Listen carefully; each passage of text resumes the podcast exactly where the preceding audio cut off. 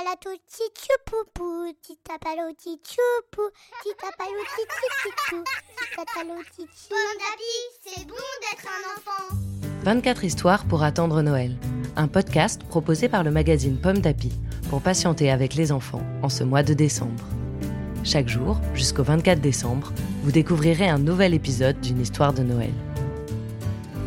Aujourd'hui, 22 décembre, il faut sauver le magnifique, sixième épisode. Pour arriver jusqu'au sapin, il existe un autre chemin plus court, mais plus difficile. Il faut grimper sur des rochers. Les villageois décident de l'emprunter car ils veulent toujours couper le magnifique. Ils prennent des cordes, des crampons et se mettent en route. Au bout de deux heures, les voilà au pied du grand sapin. C'est alors l'arbre se met à parler. D'une voix caverneuse, il dit Celui qui tranchera mon tronc sera maudit. Je vous l'avais bien dit, s'écrie le bûcheron. Cet arbre est ensorcelé.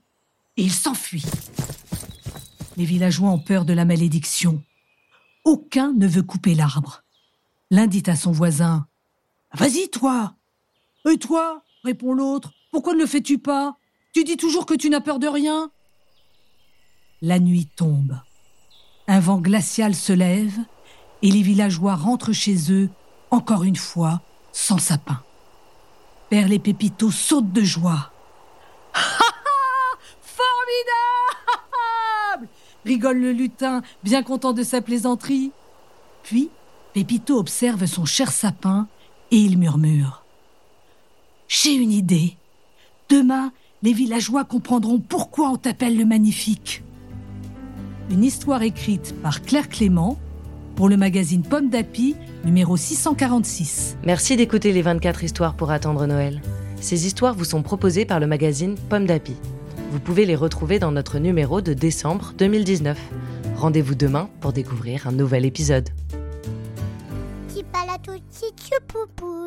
Tchoupoupou, titapalo tchoupoupou, titapalo tchoupoupou, titapalo tchoupoupou. Pomme d'api, c'est bon d'être un enfant. Un podcast Bayard Jeunesse.